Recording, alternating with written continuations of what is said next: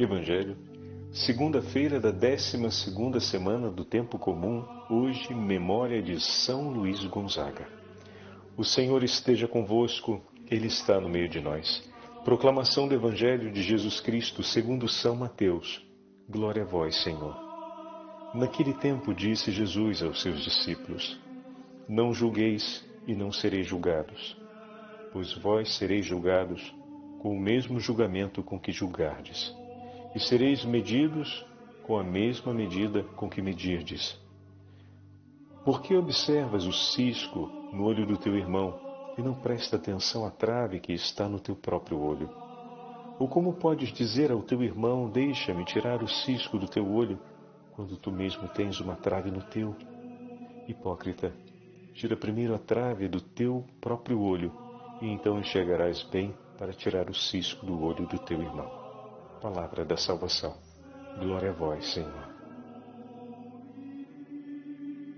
Segunda-feira da décima segunda semana do Tempo Comum, hoje, memória obrigatória de São Luís Gonzaga. Em nome do Pai, do Filho e do Espírito Santo. Amém. Queridos irmãos e irmãs, a Santa Liturgia hoje nos leva à abertura do sétimo capítulo do Evangelho de São Mateus.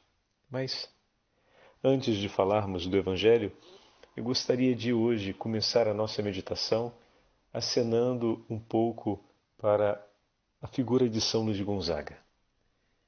São muitos os nossos irmãos e irmãs que já ouviram falar de São Luís Gonzaga, mas são poucos aqueles que conhecem a história de São Luís Gonzaga. Então eu gostaria de apresentar para vocês um pouco da história desse jovem seminarista santo o padre tem por paróquia de origem a igreja dedicada a São Luís Gonzaga. E hoje, mais uma vez, por uma bendita felicidade, o texto da Santa Liturgia vai de encontro ao testemunho da vida de São Luís Gonzaga. Ele soube viver, atenção a essa frase, que a gente vai voltar ela mais adiante. São Luís Gonzaga soube viver o que Jesus realmente ensinou porque no Evangelho de hoje a gente vai começar depois a olhar o texto colocando primeiro o que Jesus não disse, mas que muitas pessoas acreditam que ele tenha dito. E nesse jogo de considerações, a gente vai olhar as duas partes dessa breve leitura do versículo 1 ao versículo 5, mas que traz dois grandes ensinamentos, duas grandes instruções do Senhor. Estamos sempre no mesmo itinerário desde o quinto capítulo. Mas falemos um pouco desse, desse jovem pertencente à corte de Manto, Mantua, uma das cortes mais nobilitárias do seu período, do 1500, e seria sucessor direto do conde dessa do, do perdão do, do duque de Mantova que era um personagem muito influente em todas as regiões da, do atual norte da Itália. Para a gente ter uma ideia, são Luís Gonzaga recebeu sua formação, a vida é, nobre, a nobreza, junto à corte dos Médicis em Florença. Também, por um período, integrou a corte de Hamburgo, em Madrid. Chegou a ser pajem do príncipe Diego, filho de Filipe II de Espanha. Então, poderíamos dizer que desde a sua meninice, pela orientação de sua família, tinha um grande destino já traçado e preparado por seus pais para assumir o governo, que seria muito provavelmente alguns reinos em aliança durante a sua estrada de vida como filho do Duque de Mantua. Entretanto, Deus para ele tinha um outro sonho, uma outra proposta. E o pequeno, formado sempre para a arte da cavalaria e para a vida nobilitária, se encantou desde pequeno com o estilo de vida dos padres jesuítas. Admirava profundamente aqueles homens pela forma como amavam Jesus e a Virgem Maria. Olha que impressionante.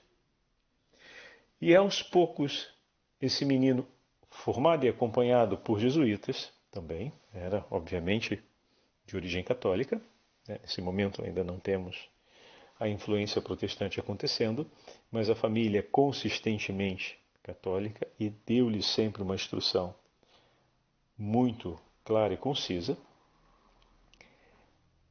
ele se enamora da vida sacerdotal, da vida dos padres jesuítas e decide então renunciar a tudo, ou seja, a sua primogenitura, o direito natural de sucessor ao ducado, a contragosto de seu pai. Então foi muito difícil esse momento na vida do jovem Luiz Gonzaga e partiu então para Roma. Isso é uma história bem abreviada para formação com os sacerdotes jesuítas. Naquele momento próximo aonde está hoje o Panteão, era havia a escola de formação teológica dos jesuítas que iriam para a missão, era muito amado, muito estimado pelos seus superiores.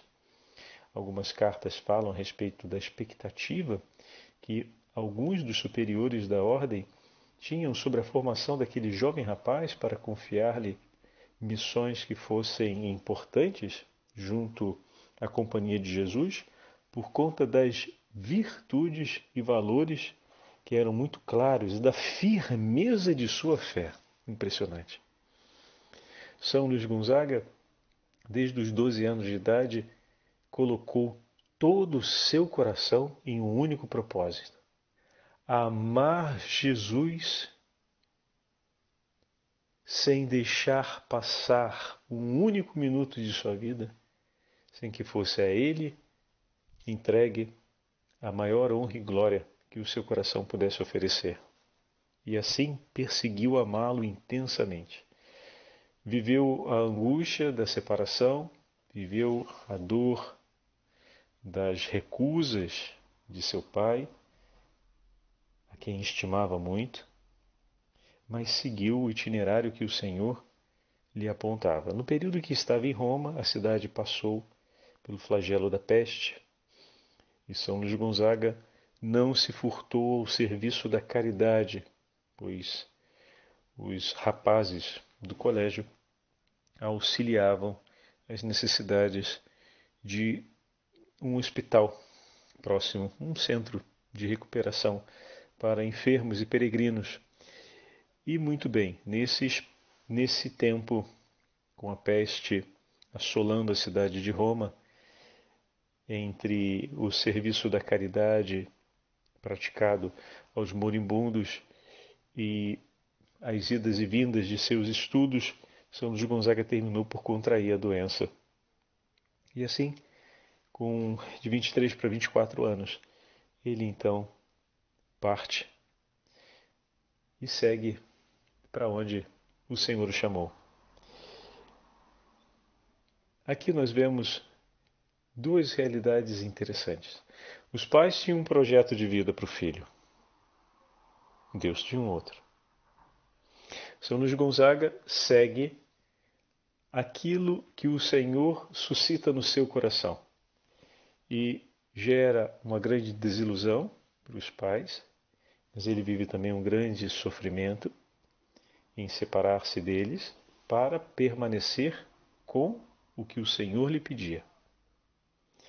No momento seguinte, na própria companhia de Jesus, também os seus superiores criaram uma perspectiva e traziam consigo no coração um projeto pensado para aquele jovem e brilhante rapaz, seja nos estudos, seja nas virtudes cristãs e também sacerdotais.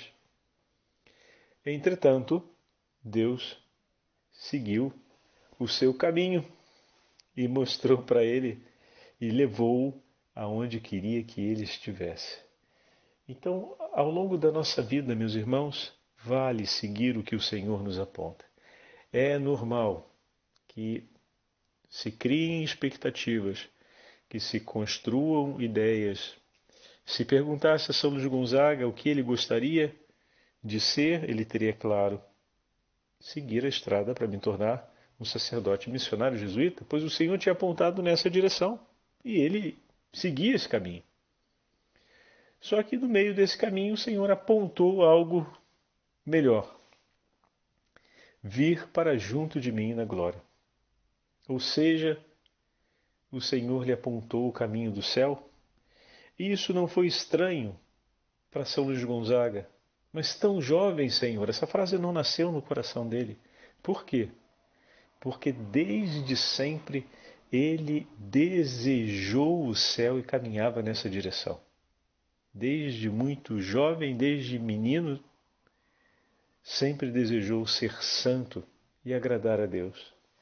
E se ao Senhor agradaria que ele agora estivesse ao lado dele, ele iria. Como não temer a morte, Padre, quando nós buscamos ser santos? Quando nós buscamos seguir o que Deus nos aponta, jamais estaremos sozinhos. E o lugar aonde estaremos por último será ao seu lado. E ao lado dele teremos a chance de também estar ao lado de todos aqueles que amamos. Se durante esse tempo em que aqui estamos, nos empenharmos em dois compromissos: levar as pessoas que o Senhor nos faz, nos dá a conhecer e a amar, nos comprometermos em levá-las ao céu. E o segundo compromisso,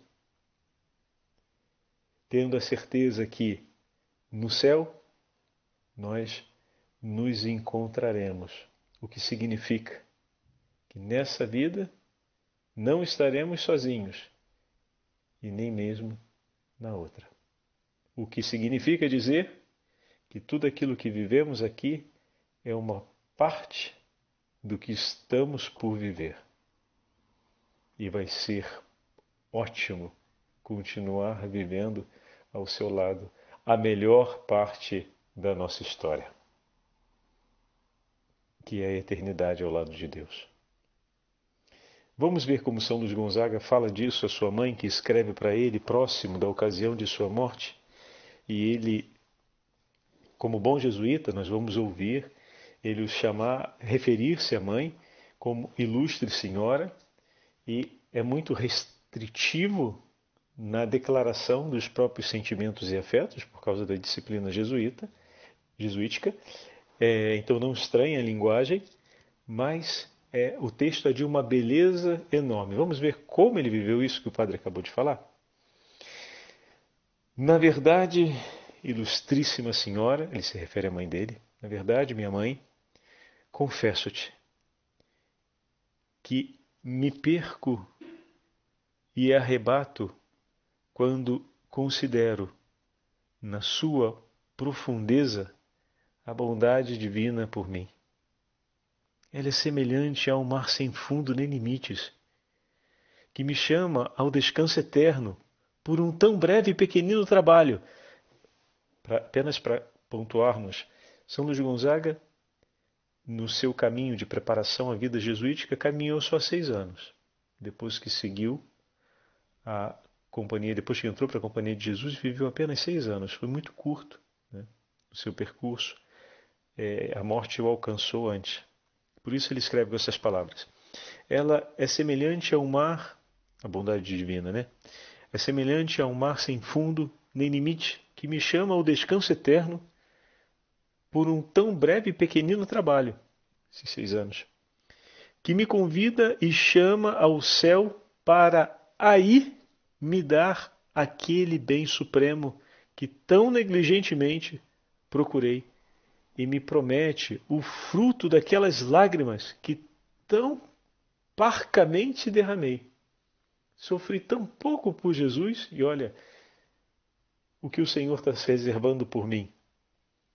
Bom, obviamente não entramos no mérito de quantificar sofrimento, mas ter deixado a casa dos pais e ter seguido para a vida com os sacerdotes jesuítas, passando sobre todas as dores que passou, não foi pouca coisa mais. São Luís Gonzaga vê esse sacrifício como um sacrifício tão pequeno e lágrimas tão pequenas. Vê o modo jesuíta de falar, né? Ele fala que derrama as lágrimas, mas não fala com a efusão dos sentimentos, uma característica própria do, da formação dos jesuítas. O fruto daquelas lágrimas que tão parcamente derramei. Agora, olha que bonita essa segunda parte. Por conseguinte, ilustríssima senhora, considera bem e toma cuidado em não ofender a infinita bondade de Deus. Ele se refere a uma possível não aceitação da sua morte. Está falando com sua mãe. Hein?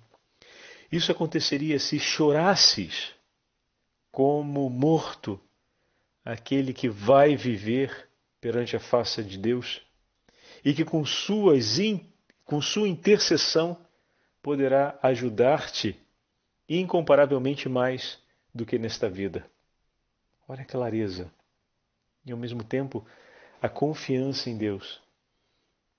Aquele que vai para junto dele, que vai para junto da face de Deus. São Paulo não completei a corrida, combati o bom combate, guardei a minha fé, agora vou para junto do meu Senhor. Ou seja, o cristão que vive unido a Cristo fala com convicção: o meu lugar é ao lado do Senhor. Não, é, não se trata de uma presunção, mas de uma certeza declarada por Deus. A minha miséria eu confio à misericórdia de Deus e a minha vida eu escolhi entregá-la. Então, o que você tem a dizer sobre a sua vida? Essa seria a pergunta para São Paulo. Então, o que você tem a dizer sobre a sua vida? Essa seria uma pergunta para São Luís Gonzaga. Eu a vivi inteiramente por Cristo. Tenho minha consciência serena e a certeza de que tudo que era meu entreguei para Ele. Não há espaço para dúvida se Ele aceitará ou não a minha oferta, porque Ele mostrou na cruz que aceita a oferta dos corações contritos. Olha que bonito. E tudo na minha miséria e pequenez eu entreguei para Ele. Então, essa é a confiança. Não se trata de uma presunção, mas de uma certeza de alguém que, na humildade, entregou tudo de si por amor ao Senhor. Por isso ele fala, e aqui tem essa particularidade, né? É, posso auxiliar muito mais estando junto de Deus. Olha a forma como ele fala do amor que sente por sua mãe. É uma forma velada, mas muito significativa. Estou longe, estou em Roma na formação para me tornar um missionário. Pouco poderei fazer concretamente por suas dores, minha mãe. Mas estando junto de Deus, junto da face de Deus, levarei comigo o amor que sinto pela Senhora. E poderei agora, face a face, um onipotente, dizer-lhe uma e outra vez do amor que sinto por ti e do quanto me seria caro ver o socorro da misericórdia de Deus em seu favor. O posso dizer agora, mas dizendo na perfeição dos santos, diante da face de Deus, esse declarar será muito mais intenso e profundo. Então, olha a delicadeza como ele fala para sua mãe: o meu coração pensa e ama a Senhora, mas leva todo o pensar e todo esse amor sempre para junto de Deus. Ele a entrega por ti, minha mãe. Não é uma cadeia que me prende e que me impede de me separar de ti, mas é um ímpeto de liberdade que me lança para dentro do amor eterno. E ali o meu amor por ti arderá agora sobre a chama infinita do amor perene de Deus. A quem eu entrego, em outras palavras, o amor que sinto pela Senhora, entrego ao meu Senhor, que lhe ama muito mais do que eu. Confio a quem cuidará muito mais do que eu posso cuidar. Vou para junto daquele que pode lhe acompanhar onde eu não poderia estar, e que por ti não, deixaria na, não deixará nada faltar. É para junto dele que eu vou. É a ti que eu levo em meu coração. É, é muito bonito. Esta separação, continua ele dizendo, não será longa. No céu nos tornaremos a ver. Lá, unidos ao Autor da nossa salvação, seremos repletos das alegrias imortais, louvando-o com todas as forças da nossa alma e cantando eternamente as suas misericórdias.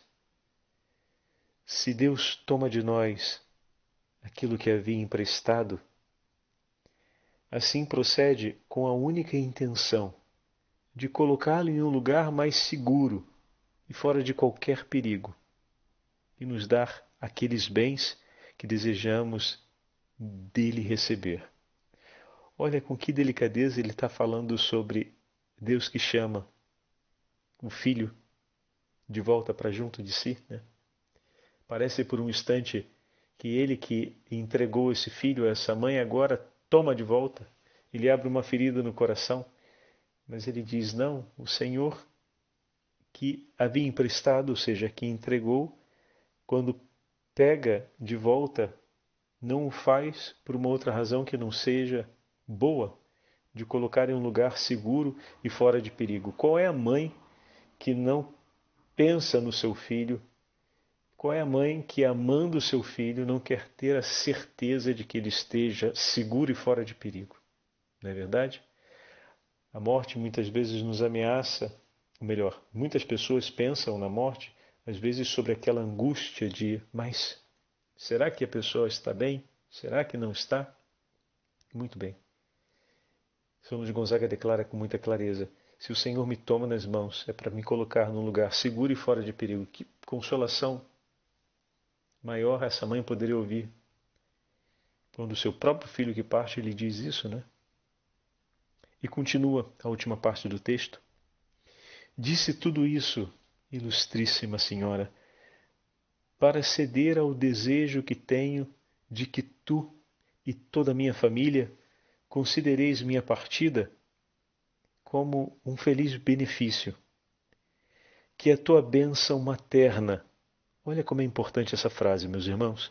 Que a tua bênção materna me acompanhe na travessia desse mar, até alcançar a margem onde estão todas as minhas esperanças. Todas as esperanças do coração dele estão em Deus. Mas para ele suportar a dureza dessa travessia, ele se confia às bênçãos de sua mãe. Meu irmão, minha irmã, que coisa linda! Que ele está dizendo: Mãe, eu preciso da sua bênção. A esperança que nutre o meu coração é o farol que me conduz, mas eu vou me sentir amparado na friagem dessa noite pelo manto da sua bênção, pela ternura do seu coração que se levanta vigilante para me abençoar e me acompanhar com olhos seguros nessa travessia até que eu chegue no porto está preparado e à minha espera. Isso é lindíssimo.